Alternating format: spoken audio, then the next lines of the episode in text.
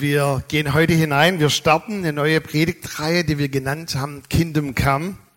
Und ich bitte, dass es richtig versteht, nicht weil wir alles modern und hip machen wollen und deshalb auf Anglizismen gehen und auch jetzt wieder hier Kingdom Come. Aber wir haben gedacht, so als Titel ist es vielleicht einfacher wie Reich Gottes. Das hat ja auch in unserem Land eine gewisse Geschichte, das Wort Reich. Und dann Königreich macht es auch nicht unbedingt besser. Also wir werden natürlich in der Predigt die Worte verwenden, die in der Bibel stehen. Aber so als Titel, dann Predigtitel etc. haben wir Kingdom Come, Königreich, dein Reich, komme.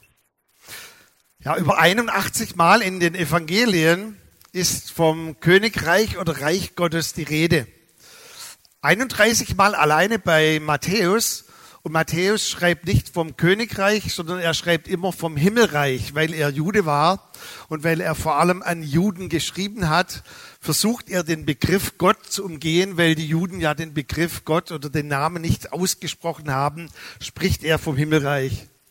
Nachfolgend dann rund 20 Mal noch in den anderen Büchern des Neuen Testamentes ist vom Reich Gottes die Rede. Im Alten Testament kann man es gar nicht zählen.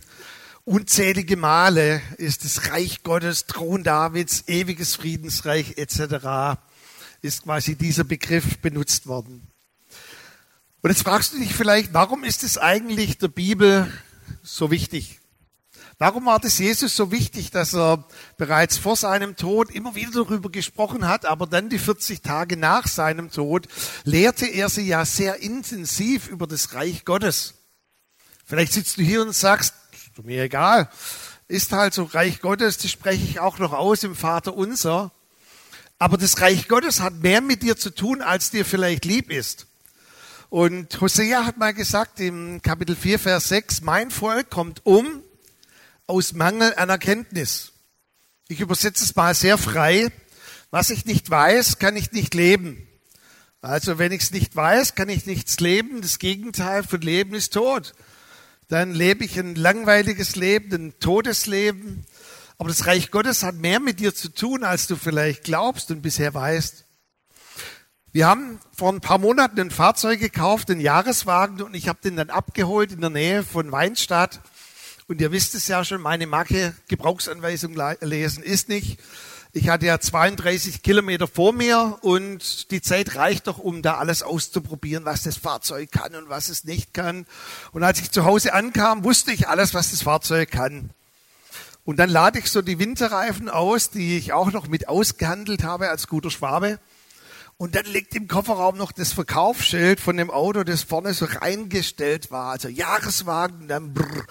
Und ganz unten steht doch Start- und Stoppautomatik ich hoch in unsere Wohnung mein Smartphone geholt und angerufen beim Verkäufer und habe gesagt, Herr so und so, hat unser Auto Start- und Stoppautomatik? Und er sagte, klar, das ist mit drin. Und ich habe gesagt, ja, wie, wie, wie funktioniert das? Was muss ich da tun? Was muss ich nicht tun? Und er hat gesagt, lesen Sie die Gebrauchsanweisung. Ähm, ich habe dann gedacht, da, da google ich lieber mal. Und dann stand ja dort, was ist die Leerlauf rein tun, einfach Kupplung drücken, dann geht der Motor aus. Ich bin bei uns vom Hof 40 Meter gefahren, Start- und Stoppautomatik aktiviert und die ging nicht. Habe ich angerufen und habe gesagt, Herr so und so, das geht nicht. Dann sagte er zu mir, lesen Sie die Gebrauchsanweisung. Dann habe ich dort gezwungenermaßen, aber nur unter S geguckt, habe gelesen, die Start- und Stoppautomatik setzt erst bei längeren Fahrten ein, weil sie logisch mitdenkt und jetzt sage ich mal so nach 40 Metern sich nicht gleich einschaltet, sondern schon erst nach ein, zwei Kilometer. Aber der Punkt ist doch, jetzt hätten wir wahrscheinlich das Auto gefahren, fünf, sechs Jahre bis man es wieder verkauft, ohne zu wissen, dass ich Start- und Stoppautomatik habe. Hey, wie genial ist das eigentlich oder wie doof ist das? Und viele wissen gar nicht, was eigentlich das Reich Gottes alles in sich trägt. Da sind einige Start- und Stoppautomatiks drin. Also einige Dinge, wo das Reich Gottes, das Verständnis dir sagt, stopp, um dich vor etwas zu bewahren. Bei anderen Dingen ermutigt es dich und sagt, go, geh jetzt und geh voran. Du hast Vollmacht, du hast Autorität. Bevor ich hineingehe, dann in drei Punkte. Also nicht alle drei Punkte ich, ich reiße ein paar Punkte an, dann wird der Peter weitermachen. An alles, was wir falsch erzählt haben, wird dann die Mimi wahrscheinlich Anfang August richtig stellen wieder. Aber kein Druck auf die Mimi. Also möchte ich uns kurz die Geschichte vom Reich Gottes mitteilen, vom Alten Testament und dann ins Neue Testament. Der Mensch wurde ja geschaffen in ein ganz perfektes Environment, also soziologisch, ökologisch perfekt. Wir nennen das Paradies. Jetzt habe ich die letzten zwei Tage noch mal ein bisschen nachgelesen und bin doch hängen geblieben an zwei Begriffen.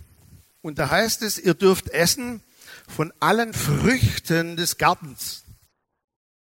Männer, wer will essen von Früchten? Ist doch Nachtisch, oder? Und dann heißt es wenig später, ihr dürft essen von allen Bäumen des Gartens. Das ist, denke ich, ein Apfel, wo ich allergisch bin dagegen. Nur von diesem einen Baum nicht. Und da gibt es ja auch so Prophetien der Wiederherstellung, dass dann der Wolf neben dem Lamm liegen wird.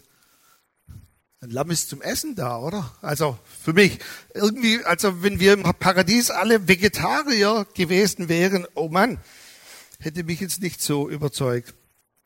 Aber die erste Form, die in der Bibel gar nicht beschrieben wurde, war eigentlich der, die Form eines Gottesstaates. Also da war Gott und da waren die Menschen. Auch im Begriff Gottesstaat, Augustinus und andere später haben dann diesen Begriff auch benutzt, den wir ja heute kaum mehr in den Mund nehmen dürfen, weil unter Gottesstaat etwas ganz anderes gemeint ist. Und da war Gott, da waren die Menschen, allzu viel geregelt war gar nicht. Also im Paradies war es einfach darauf angelegt, da gibt es keinen Stress untereinander. Ihr werdet schon zusammenleben können und Gott kam immer wieder und er wohnte bei ihnen, er sprach mit ihnen. Das war die Urform des Reiches Gottes. Und dann kam ja das erste Virus in die Welt. Und ich habe nachgelesen im Duden, wahrscheinlich für uns Schwaben, man kann auch sagen, der Virus. Ich warte noch, bis sie auch genehmigen, dass man der Butter sagen kann aber das ist wieder was anderes. Also da kam das oder der Virus, was immer für dich besser klingt. Und das Virus hatte eine hohe Inzidenz, also 100 Inzidenz. Es infizierte fortan jeden. Und Gott versuchte ja dann diesen Restart mit Noah, was auch nicht so das Gelbe vom Ei war, was auch nicht richtig funktionierte. Und dann erwähnt er Abraham. Abraham, ein Hethiter, also ein Mann wie jeder andere in diesem Stück Land, wo er gewohnt hat. Wahrscheinlich hatte er zu Hause auch ein paar Hausgötzen rumstehen und er sagte, Abraham, aus dir will ich ein Volk machen und ich möchte, dass quasi aus dir eine ganze Nation entsteht. Es waren ein paar Umwege über die Gefangenschaft, wo Mose sie herausgeführt hat. Josua führte sie hinein in das verheißene Land. Und als sie dort zur Ruhe gekommen waren, versuchte Gott wieder aufzurichten, was seine Idee war eines Gottesstaates, nämlich, dass sie sein Volk wären, jetzt auch mit Vorschriften, mit Geboten, mit einer Staatsordnung. Und übrigens auch Personen, die heute irgendwelche Grundgesetze untersuchen, Opfergesetze jetzt mal ausgenommen, sagen, die Grundordnungen beim Volk Israel, die waren perfekt, die waren gut. Wenn die eingehalten worden wären, also wie man zusammenlebt, wie man mit Leuten umgeht, die dazukommen zu diesem Volk, wie man umgeht bei Rechtsfällen und so weiter, perfekt. Es war nur eine Sache, er selber wollte wieder Gott sein. Aber in der Zwischenzeit hatten sich schon viele andere Völker drumherum entwickelt. Also die Bibel hat ja immer die Perspektive nur von dem, was sie gesehen hat. Das geht ja dann global über den ganzen Globus dann schon hinein. Und interessant ist, dass jede Form an Zusammenleben immer irgendeine Struktur gesucht hat und einen Anführer. Also es gab nirgends irgendwo eine Struktur, wo nicht irgendeine Ordnung oder Hierarchie eingeführt wurde. Und umliegende Völker hatten meistens einen König. Und dieser König herrschte dann über dem Volk. Es gab gute Könige, schlechte Könige. Manche waren sogar so ich bezogen, dass man nicht irgendeinen Götzen anbieten musste, sondern sie selbst. Manche verlangten sogar Opfer von Kindern. Und trotzdem es auch so grausam war um sie herum, also Diktaturen, wollte das Volk Israel einen König. Und sie haben gesagt, also unser König ist irgendwie komisch, der wohnt da oben, den sieht man nicht, den muss man anbeten und die ganzen Dinge. Und Gott hat gekämpft und unter Samuel gab er danach. Und dann, ihr wisst es, wurde Saul zum ersten König eingesetzt. Und es trat ein Stück weit in den Hintergrund, dass Gott die Königsherrschaft, die Gottesherrschaft über sein Volk hatte. Jetzt war ein König, der geherrscht hat. Und dann geht es ziemlich schwindelig weiter im Alten Testament. Es kam ein guter König, dann ein schlechter, dann ein schlechter, dann ein guter, dann ein guter, dann ein schlechter, dann drei gute wieder, dann vier schlechte. Und irgendwann zerbrach dieses Reich sogar in ein Nordreich, in ein Südreich. Und dann wird es ziemlich dunkel. Auch der Einfluss, auch was geschrieben wird über das Volk Israel, ist nicht mehr so prickelnd. Und dann kamen die vielen Prophetien auf, dass doch der Thron Davids wieder aufgerichtet werden soll. Die Dynastie Davids. So wie bei David, so könnte es doch sein. Ein ewiges Königreich, ein ewiges Friedensreich. Und dann schwenkten die Prophetien ein bisschen um und sie prophezeiten von einem, sie nannten Messias, einen Gesalbten, der kommen würde und der seinem Volk vorstehen würde und der sein Volk wieder hineinführen würde in eine königliche, in eine edle Zeit. Nun, als das Neue Testament dann da war, da trat ja zuerst Johannes der Täufer und dann Jesus auf. Man sagte heute mit einem Big Bang und dann Boom. Und sie sagten, jetzt ist es da. Die Zeit ist erfüllt. Die Prophetien sind erfüllt. Das Reich Gottes ist nahe gekommen. Es ist greifbar nahe. Es ist hier bei euch. Jesus wird noch spezifischer und er sagt, durch mich ist das Himmelreich zu euch gekommen. Es ist da. Alle Prophetien haben sich jetzt erfüllt. Vielleicht an der Stelle schon mal für uns ein ganz, ganz wichtiger Merkpunkt. Start- und Stoppautomatik. Zu dem Zeitpunkt, als Jesus ausgerufen hat, das Reich Gottes ist da, wurde das Reich hier auf dieser Erde etabliert. Also wir leben in einem Reich, das schon 2000 Jahre zurückliegend gegründet wurde von Jesus. Seit diesem Moment ist das Reich Gottes hier auf dieser Erde. Und es waren schon viele Bürger des Reiches vor uns. Weil viele haben in ihrem Denken das Reich Gottes, hm, komme ich mal hinein, dann im Himmel auch, das ist die Zugabe.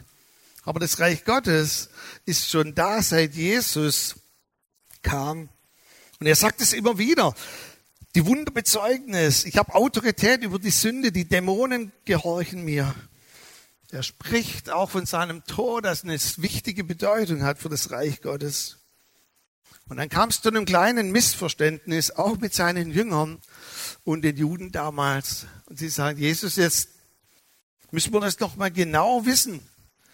Wir dachten, da kommt der Messias und es steht doch auch dann in den Schriften des Alten Testamentes, dass der Messias kommt und sein Friedensreich aufrichten wird. Das heißt also, du wirst diese römische Okkupation, also diese Herrschaft der Römer beenden. Und Jesus sagt, nee, ich werde sterben. Boah, das war hart für dich. Wie wirst du sterben? Ja, sollen wir dann auf einen anderen warten, der dies tun wird? Und Jesus sagte, nee, ich bin der Messias. Und sie haben nicht verstanden, dass das Reich von Jesus nicht von dieser Welt ist, aber es ist in dieser Welt.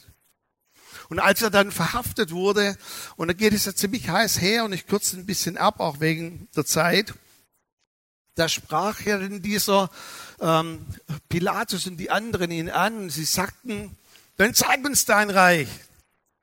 Und Jesus sagte, mein Reich ist nicht von dieser Welt. Und dann sagten sie zu ihm, dann bist du auch kein König. Und Jesus sagte, ich bin König.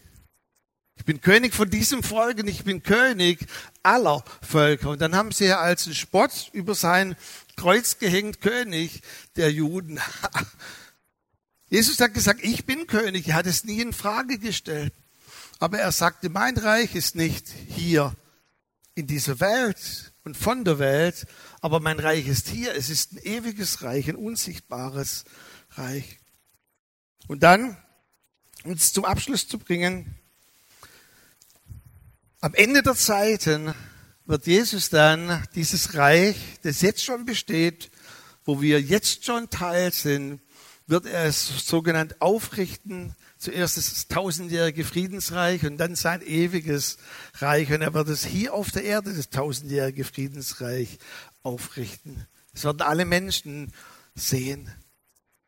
Und dann schließt sich der Kreis wie im Paradies. In der Offenbarung lesen wir nichts mehr von irgendwelchen Regierungsformen oder von irgendwelchen solchen Dingen. Auch keine Könige gibt es mehr und diese ganzen Dinge. Es gibt nur noch Gott. Und er wird unter ihnen wohnen. Dann schließt sich der Kreis. Dann wird es sein wie im Paradies. Und für uns ist wichtig heute Morgen, wir leben quasi in einer sogenannten Zwischenzeit. Das heißt, das Reich Gottes ist schon da. Ich sage auch nachher, was das bedeutet, wenn wir sagen, dein Reich komme. Das Reich Gottes ist schon da. Es ist auch schon, man nennt es bei einer Regierungsform, konstituiert. Also die Verfassung ist auf, ausgerufen und es ist auch klar, wer der Vorsitzende sein wird, wer der Bundestag hineingehen wird, wer als Kanzler vorherbestimmt ist. Das ist alles geregelt. Und da wird auch nichts mehr verändert. Seit dem Ausspruch, wo Jesus gesagt hat, das Reich Gottes ist hier durch mich, war das fest. Aber gleichzeitig wartet das Reich noch auf die vollständige Sichtbarkeit. Und deshalb sagt auch der Hebräerbrief, wir leben jetzt manchmal im Glauben noch. Dann aber werden wir es sehen. Dann wird es durchgebrochen sein. Und deshalb drei Punkte, die wir beleuchten wollen. Das erste haben wir genannt Kingdom Sight. Also das Reich Gottes sehen, das Wort finde ich gar nicht so treffend, sondern es das heißt eigentlich das Reich Gottes verstehen, das Reich Gottes kennenlernen. Dann Kingdom Mindset als Bürger des Königreiches leben, jetzt schon leben, nicht im Himmel, sondern hier leben. Und dann Kingdom Influence, mein Umfeld verändern, beeinflussen, jetzt. Ein paar Takte zu Kingdom seit Johannes 3 kennen wahrscheinlich die Geschichte, wo nachts dieser Nikodemus, also ein jüdischer Schriftgelehrter Pharisäer, kommt zu Jesus, dürfte gerne noch mal nachlesen. Und der faselt ja nur, der fragt gar nichts. Der sagt ja, also Meister, du bist ein Rabbi und blablabla. Und Jesus sagt ihm was, auf was er gar keine Frage gestellt hat. Und er sagt ihm auf den Kopf und sagt, Nikodemus, wer nicht von neuem geboren ist, kann das Reich Gottes nicht sehen. Und ich habe gelernt in der Ausbildung, wenn zweimal nicht steht, dann kann man das nicht auch weglassen und es ohne nicht sagen. Also Jesus sagt ihm, wenn jemand von neuem geboren wird, so kann er das Reich Gottes sehen. Und das Doofe an dieser Bibelstelle ist, weil da ja auch später diese ganz bekannte Bibelstelle kommt, also hat Gott die Welt geliebt, auf dass er seinen eingeborenen Sohn gab, sagen die meisten sofort reflexartig, wenn du nicht von neuem geboren wirst, kannst du nicht in den Himmel kommen. Ertappt, richtig? Das denkt jeder intuitiv. Aber Jesus wollte Nikodemus viel mehr sagen. Er sagt Nikodemus, Du wälzt in der Bibel hin und her und versuchst zu verstehen. Und Nikodemus hat hin und her gewälzt in der Bibel. Das sagt er ihm nachher, was er alles hin und her gewälzt hat. Über den Messias, über den Heiligen Geist, über den Tod, über was weiß ich alles. Und er sagt zu ihm, Nikodemus, lass es. Hosea 4, Vers 6, mein Volk stirbt aus Mangel an Erkenntnis. Nikodemus, du wirst es nie verstehen. Das ist die Wahrheit. Und warum kannst du es nicht verstehen? Weil du nicht wiedergeboren bist durch den Heiligen Geist und durch die Taufe. Aber auf der anderen Seite heißt es, wer wiedergeboren ist durch den Heiligen Geist, bezeugt durch die Taufe, der kann das Reich Gottes verstehen. Und dann erklärt er ihm ein paar Dinge und er sagt zu ihm über den Heiligen Geist. Er weht hier und da und du siehst ihn nicht, du weißt auch nicht, woher er kommt, wohin er geht. Er spricht zu ihm über sein Kommen.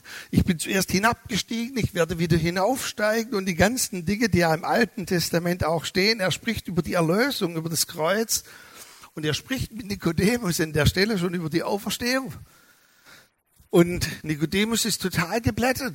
Er sagt, wow, Jesus, jetzt, jetzt fange ich an, das zu verstehen. Und dann sagt er zu ihm, du bist ein Gelehrter des Volkes Israel und du checkst es nicht.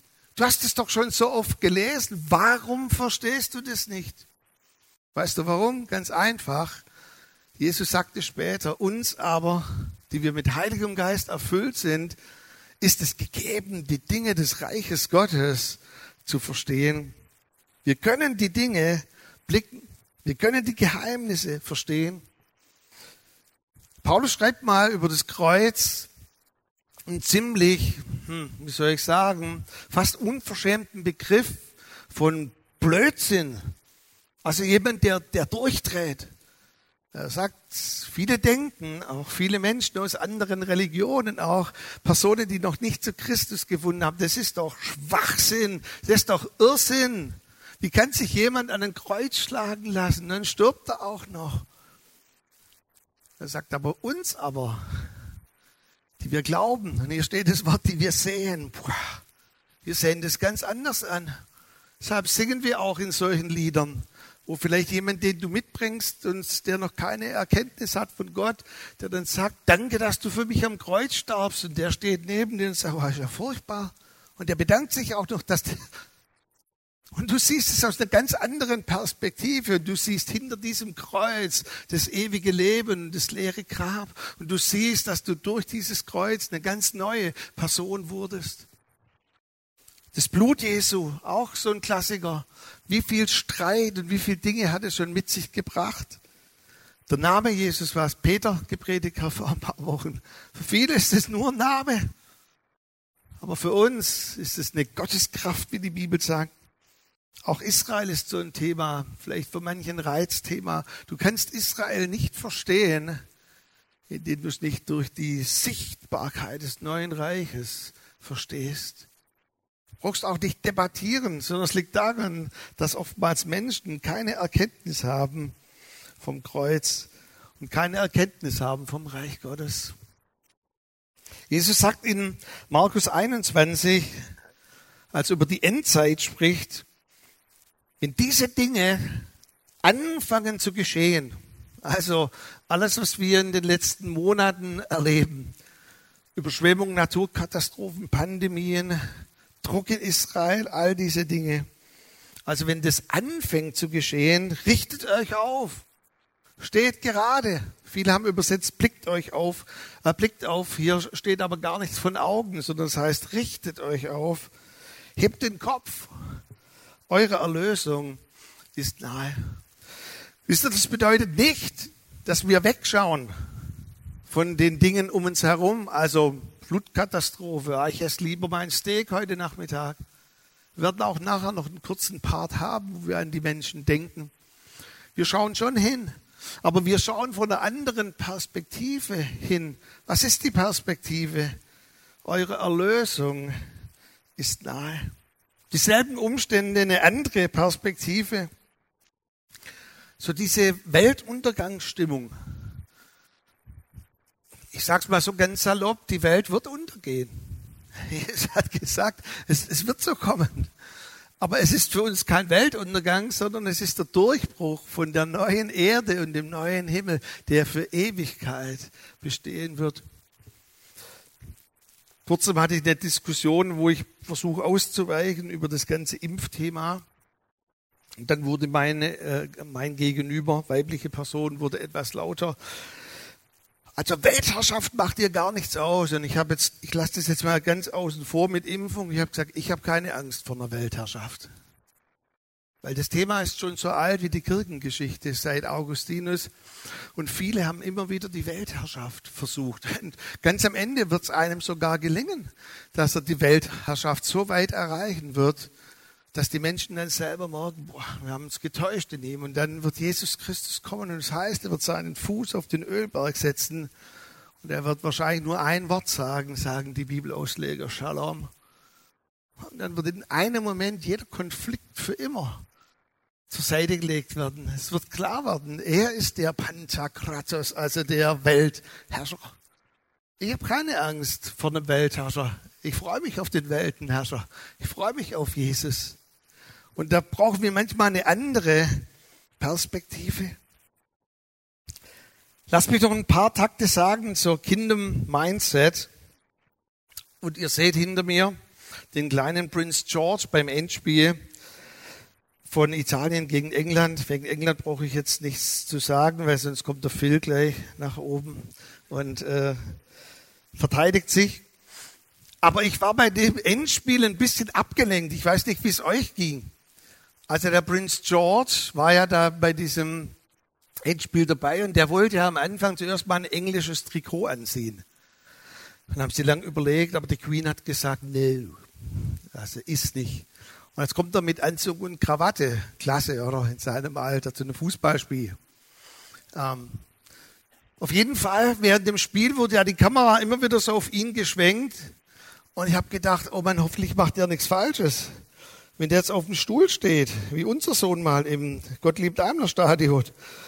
Oh, und ich war so gestresst, dass der irgendwie sich außerhalb der Etikette benehmen könnte. Warum? Weil er ist ja ein Royal. Und ich habe dann so für mich gedacht, er ist britischer Staatsbürger, aber gleichzeitig ist er Royal. Übrigens wusstet ihr das? Die Queen, die hat es für sich eliminiert. Also sie hat auch keinen Pass, keinen Führerschein, äh, weil sie müsste sich ja quasi selber den Führerschein ausstellen oder quasi sich selber den Pass. Also die ist schon so durch in der Heiligung, die ist Royal und britischer Staatsbürger in einem, die braucht gar nichts. Aber wer das nicht schafft, wir schaffen das eben manchmal auch nicht, dass wir Bürger hier unseres Landes sind und hoffentlich sind wir gerne Bürger unseres Landes. Aber gleichzeitig sind wir Bürger des Himmels. Und diese doppelte Staatsbürgerschaft, also da hat man manchmal dann auch gewisse Vorschriften, man hat gewisse Vorzüge, aber man muss auch Dinge beachten. Ich habe mal nachgelesen, welche Etiketten hat das Königshaus? Oh Mann, oh Mann, oh Mann. Das so viele, selbst bei einem Selfie wird genau vorgegeben, wie viel Selfies, welcher Winkel bei den Selfies und so, wer drauf sein darf, wer nicht drauf sein darf. Boah, totaler Stress. Man würde bei einigen von uns auch helfen, wenn sie da ein bisschen Vorschriften hätten, aber das ist ein anderes Thema. Wir haben eine doppelte Staatsbürgerschaft. Das bedeutet, wir haben einen Pass, der ist endlich und wir haben einen Pass, der ist unendlich. Weißt du, dass du quasi jetzt schon den Zugangspass hast für das ewige Leben? Du besitzt ihn bereits jetzt. Und die Bibel sagt, dass wir quasi jetzt in einem Erneuerungsprozess sind.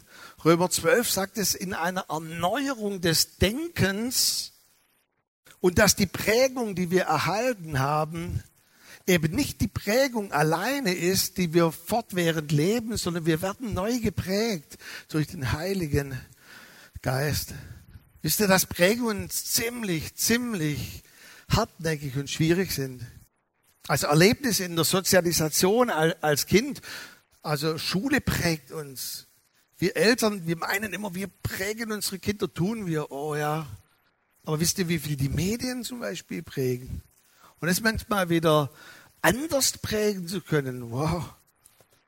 Und wir kriegen eben, und das wünschen sich manche, wenn sie Christ werden oder gläubig werden, so eine Neuformatierung. Also dein Hirn wird so von 0 auf 100 komplett neu formatiert. Und dann jetzt bekommst du eine neue Software aufgespielt. Nee, ist ein bisschen anders. Und jetzt muss ich aufpassen, genau was ich sage. Es gibt ja zwei verschiedene Softwaren. Ganz wertfrei mal, aber so der Peter und ich, wir wissen zum Beispiel, wenn wir in eine Gemeinde kommen, die Apple hat, dann ist die größte geistliche Kampfführung nicht das Gebet vom Gottesdienst, sondern dass der unsere tollen Folien versteht, oder? Du kennst es. Und ganz ehrlich, ich habe so aufgeschrieben, nicht, dass nachher jemand kommt, die sind doch kompatibel. Und ich sage, das ist der größte Witz, den ich gehört habe. Aber ihr wisst, welche Software auch immer ihr habt, ihr habt jetzt eine neue. Und die Begrifflichkeiten sind dieselben, aber wir sprechen nicht vom selben.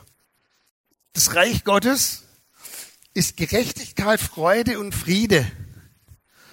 Das sind die drei Grundbausteine vom Reich Gottes.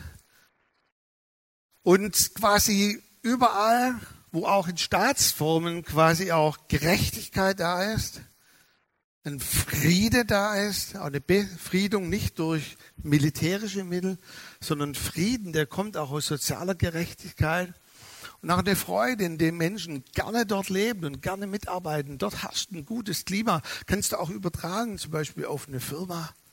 Was ist da für ein Klima? Und jetzt sagt aber hier die Bibel, seid bei diesen Begriffen nicht gleichförmig dieser Welt. Und da ist der griechische Begriff Sy, Schema, Tizo. Also die Welt hat ein Schema für die Begriffe und wir haben ein Schema für die Begriffe. Gerechtigkeit. Was ist denn eigentlich Gerechtigkeit?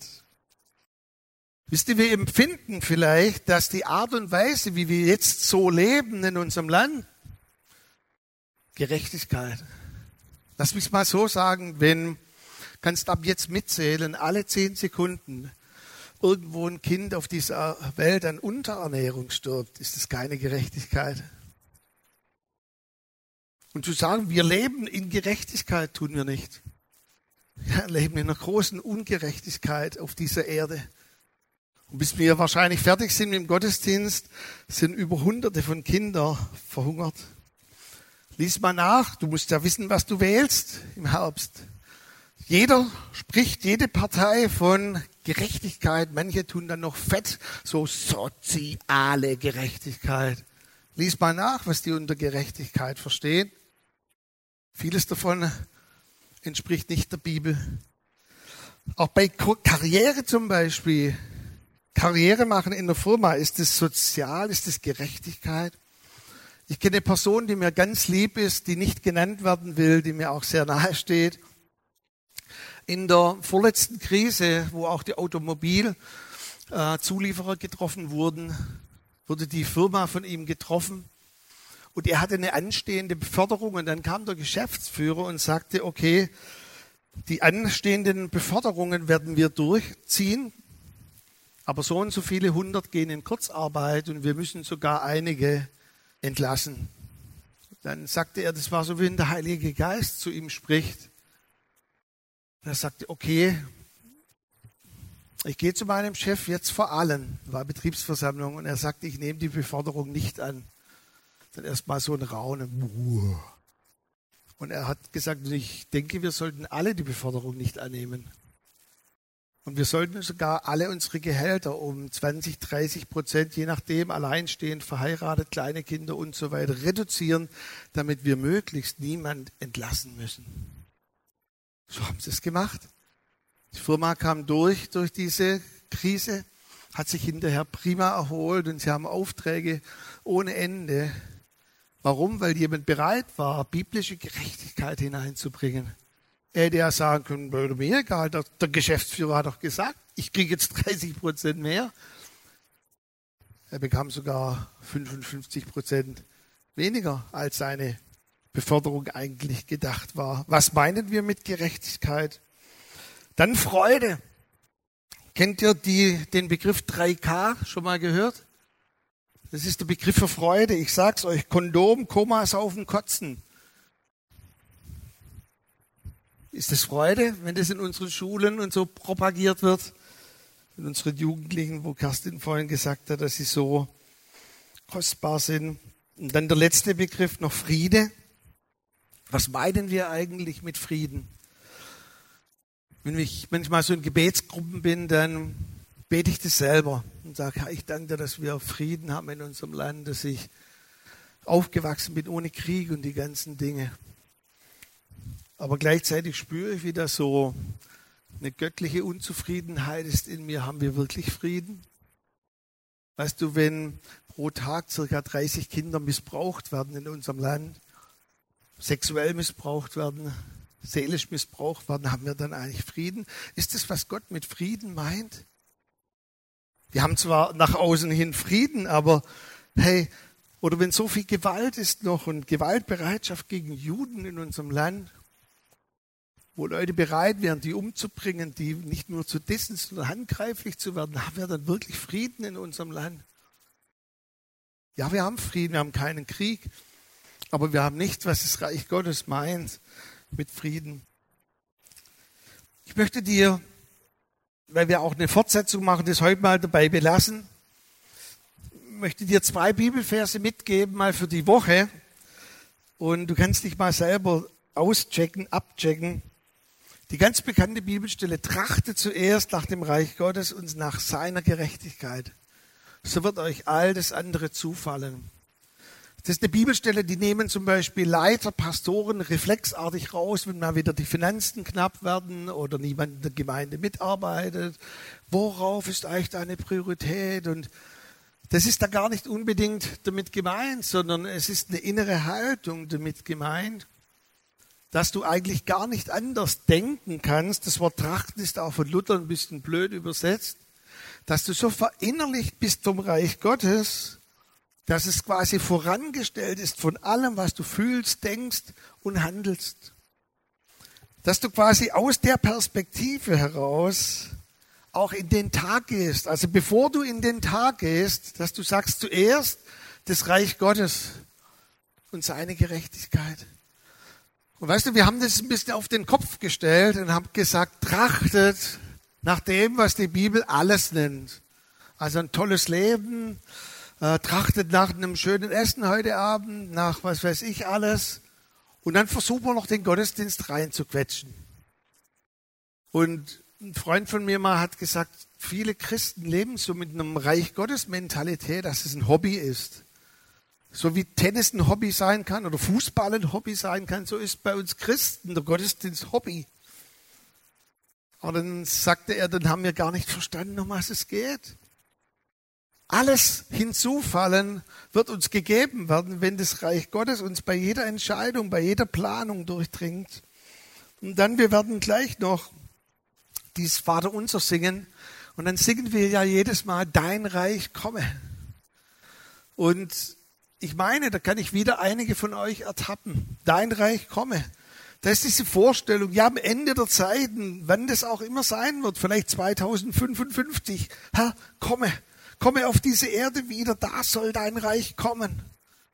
Dein Reich komme bedeutet jetzt, hier und heute.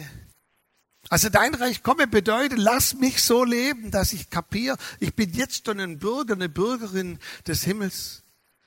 Dein Wille geschehe wie im Himmel, so auf Erden. Darf ich es dir mal ganz salopp sagen, im Himmel geschieht immer der Wille Gottes. Da brauchst du nicht dafür beten. Also so ganz fromm, dass im Himmel der Wille Gottes geschieht. So ein Schwachsinn. Im Himmel geschieht immer der Wille Gottes. Worum Gott sich sorgt, ist, dass durch dich der Wille auf der Erde geschieht. Und deshalb der zweite Teil macht überhaupt keinen Sinn, wenn du das irgendwo in deinem Denken so 40 Jahre entfernt, da kommt mal das Reich Gottes. Nein, Reich Gottes, komme heute, komme jetzt. Und dann ist die Frage, wodurch dich dann das Reich Gottes geschehen kann, was Gott dir aufträgt, dass der Himmel auf diese Erde einbricht. Weißt du, dieser Mann in seiner Firma, er war gehorsam, er hat auch Nachteile für sich in den Kauf genommen, dass eine ganze Firma gesegnet wurde und dass das Reich Gottes hineinbrechen konnte und etablieren konnte, was soziale Gerechtigkeit wirklich bedeutet. Und so lade ich uns ein, dass wenn dieses Lied gehen, ich lade uns ein, besonders wenn der Teil kommt, dass wir das singen.